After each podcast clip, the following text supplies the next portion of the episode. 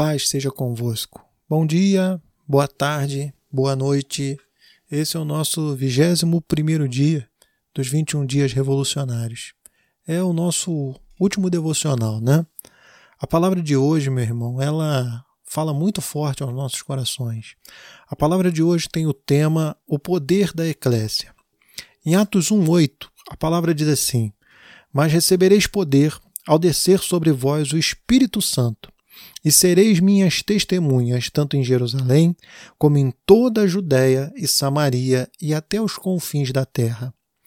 Meus irmãos, a palavra o Paracletos, antes de deixar esse mundo, o Senhor Deus preparou bem os seus discípulos. Ele nunca os abandonou, assim como ele jamais nos abandonará. O Senhor tem um compromisso tão grande com a sua eclésia que ele não apenas chama, não apenas sustenta, mas também confere poder a essa eclésia. No Evangelho de João, quando Jesus compartilha com os seus discípulos sobre a sua partida, ele lhes dá uma promessa. Veja o que foi registrado pelo evangelista João no capítulo 14, versículo 16 e 17. E ele diz assim: Eu rogarei ao Pai, e ele vos dará outro consolador, a fim de que esteja para sempre convosco o Espírito da Verdade, que o mundo não pôde receber, porque não o vê nem o conhece. Vós o conheceis, porque ele habita convosco e estará em vós. Meus irmãos, a promessa do Senhor foi clara. Vocês são a minha eclésia, e eu não vou deixar vocês sozinhos no meio da missão. Eu vou para o meu Pai, mas eu vou enviar outro consolador. Há duas palavras no grego que é traduzida para o nosso português como outro. A primeira palavra é alos, que significa outro da mesma espécie, e a segunda é heteros, que significa outro de espécie diferente.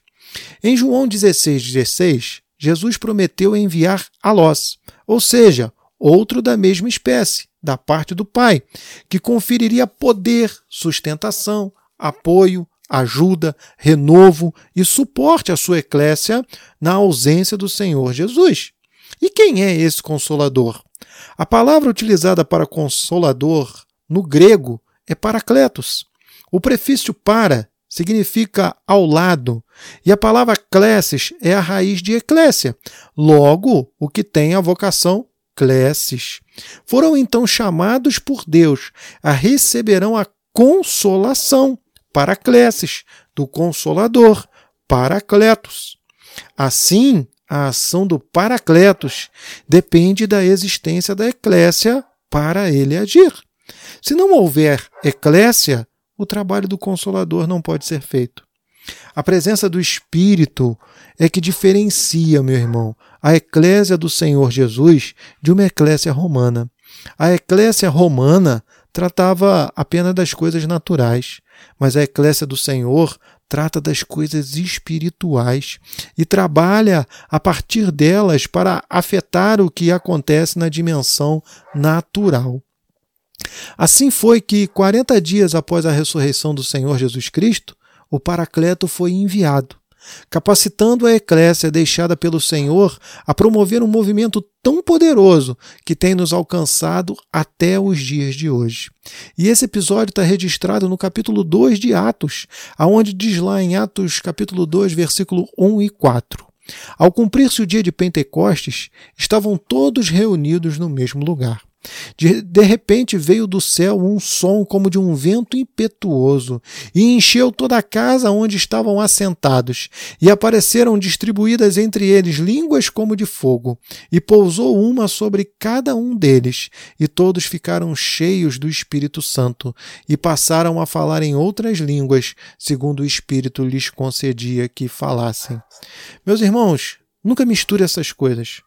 Uma obra feita no Espírito não tem nada a ver com uma obra feita na força do homem. O mesmo fenômeno que aconteceu em Pentecostes aconteceu em Gênesis 11, na construção da Torre de Babel. Houve muita manifestação de línguas, só que em Babel não havia a ajuda do Paracletos, e o projeto daqueles homens foi totalmente frustrado. Em Pentecostes, era apenas uma pequena eclésia, cerca de 120 pessoas, mas com a ajuda do Paracletos, foi totalmente diferente. A igreja é uma entidade sobrenatural, não é fruto da mente engenhosa humana, é constituída por pedras vivas, não por tijolos fabricados pelo homem. Assim como o tabernáculo de Moisés é um projeto divino para que Deus habite entre os homens, cuja planta e construção se conseguem por revelação e unção apostólica profética e não pela mera implementação de práticas institucionais. Babel não foi um projeto de Deus, foi fruto da engenhosidade humana. Quando os homens substituíram as pedras por tijolos trabalhados pela mão do homem, o plano de Deus era que eles se espalhassem e povoassem a terra, mas preferiam se juntar numa aliança profana para fazer algo grandioso e assim engrandecerem seus próprios nomes.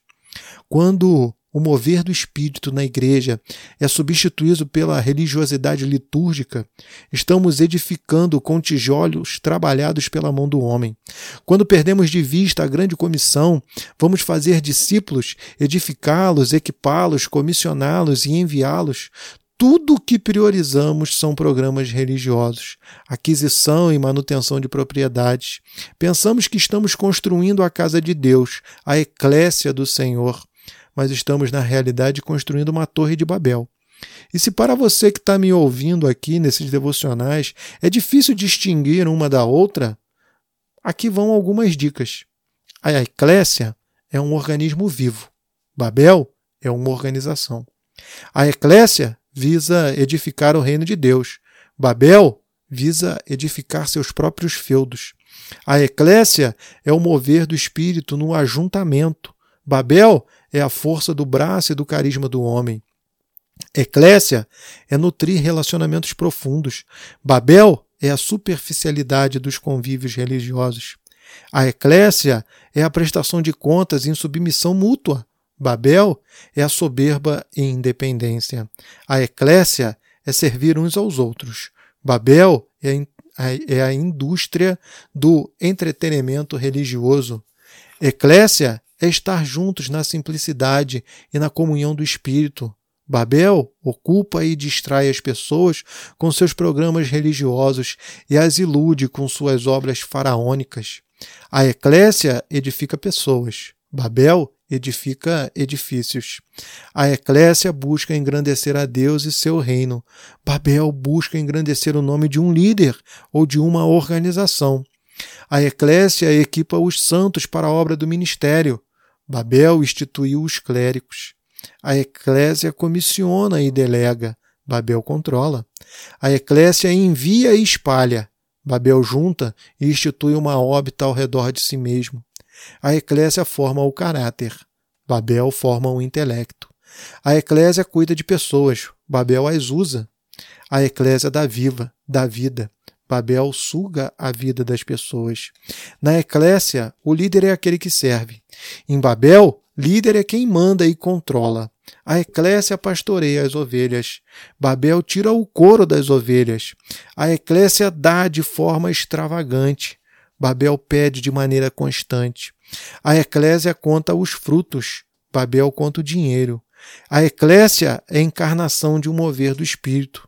Babel, na melhor das hipóteses, é somente um monumento do que o Espírito fez no passado. A eclésia é luz, Babel é confusão e destruição. Meus irmãos, você não está sozinho.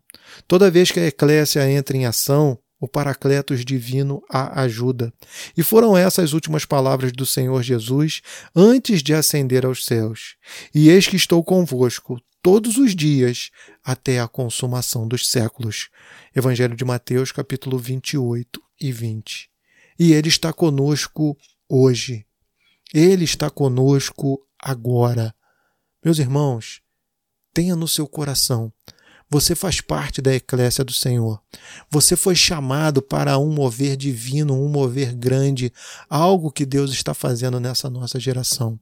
Levante-se e vamos ganhar almas, vamos transformar vidas, vamos criar novos discípulos e seguir nesse organismo vivo que é a eclésia do Senhor. Amém?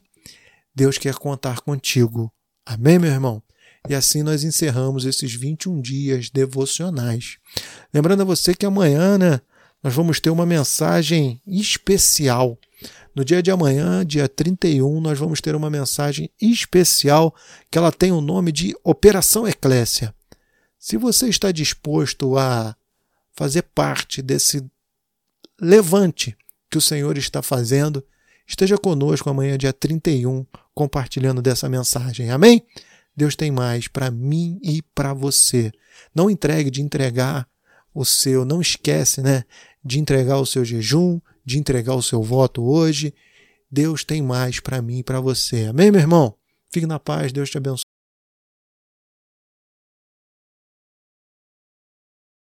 Fique na paz e Deus te abençoe. Amém? Dê um picote aqui. Deus te abençoe. Fica na paz.